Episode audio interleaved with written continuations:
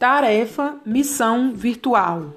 Agora, vocês deverão, em quartetos ou quintetos, da mesma turma ou de turmas diferentes, escolher um jogo virtual para praticarem juntos.